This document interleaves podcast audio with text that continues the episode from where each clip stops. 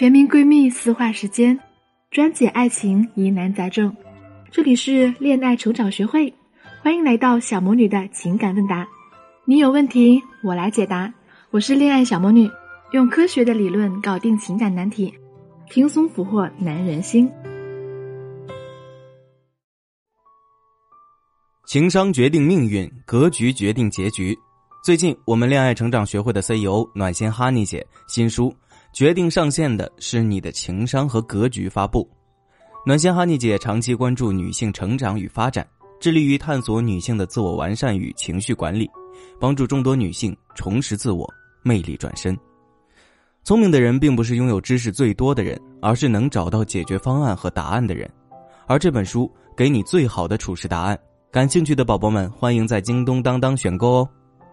Hello，大家好，欢迎来到小魔女的情感问答，我是小魔女的声优助理。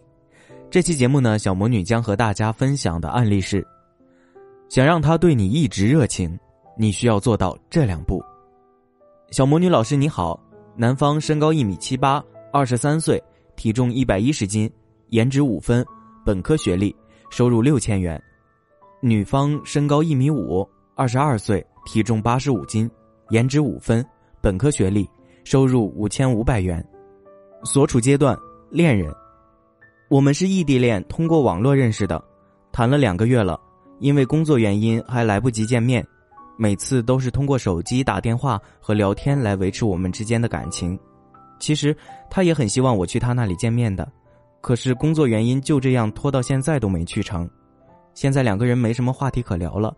都是我问他答，我想达到的预期是我们两个人还像以前那样有说不完的话。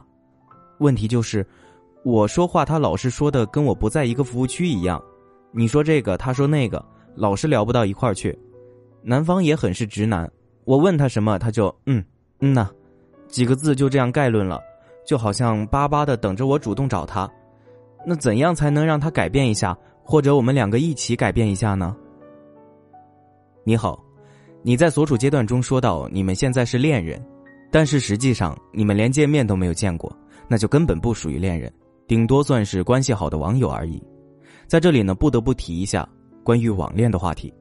一般来说，网络的互动实际上是为现实中的约会互动来作为铺垫的。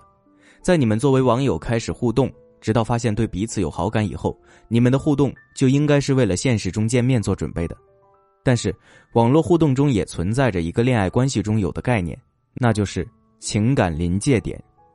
一开始你们有很多话题，是因为你们彼此都只是陌生人，任何一种话题对于你们来说都是新鲜的，无论是天文地理、电视连续剧、电影、星座、运动等等，这些问题你在和一个刚认识的人聊的时候都是新鲜话题，得到的都是和你曾经不认识的人不一样的反馈，当然会感到兴奋。但是久而久之呢？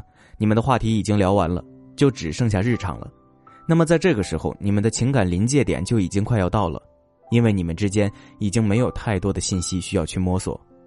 那么，想要延迟情感临界点的到来，有两种方法：第一，近期之内约出来见面，这种是最为快速也是效果最好的。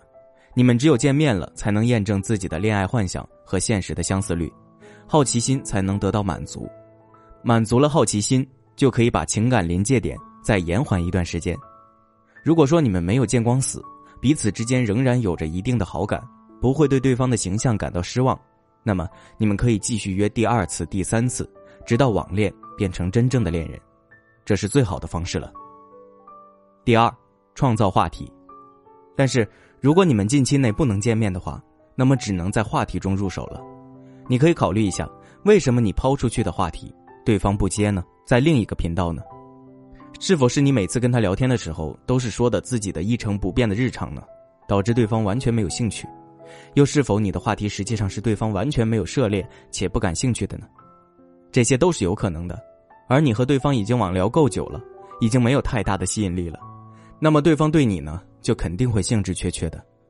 如果想让对方主动找你，先从发朋友圈开始，发一些和你日常生活不一样的朋友圈。从而创造一些话题，让对方或者你自己能够借题发挥，才能增加你们之间热情互动的可能性。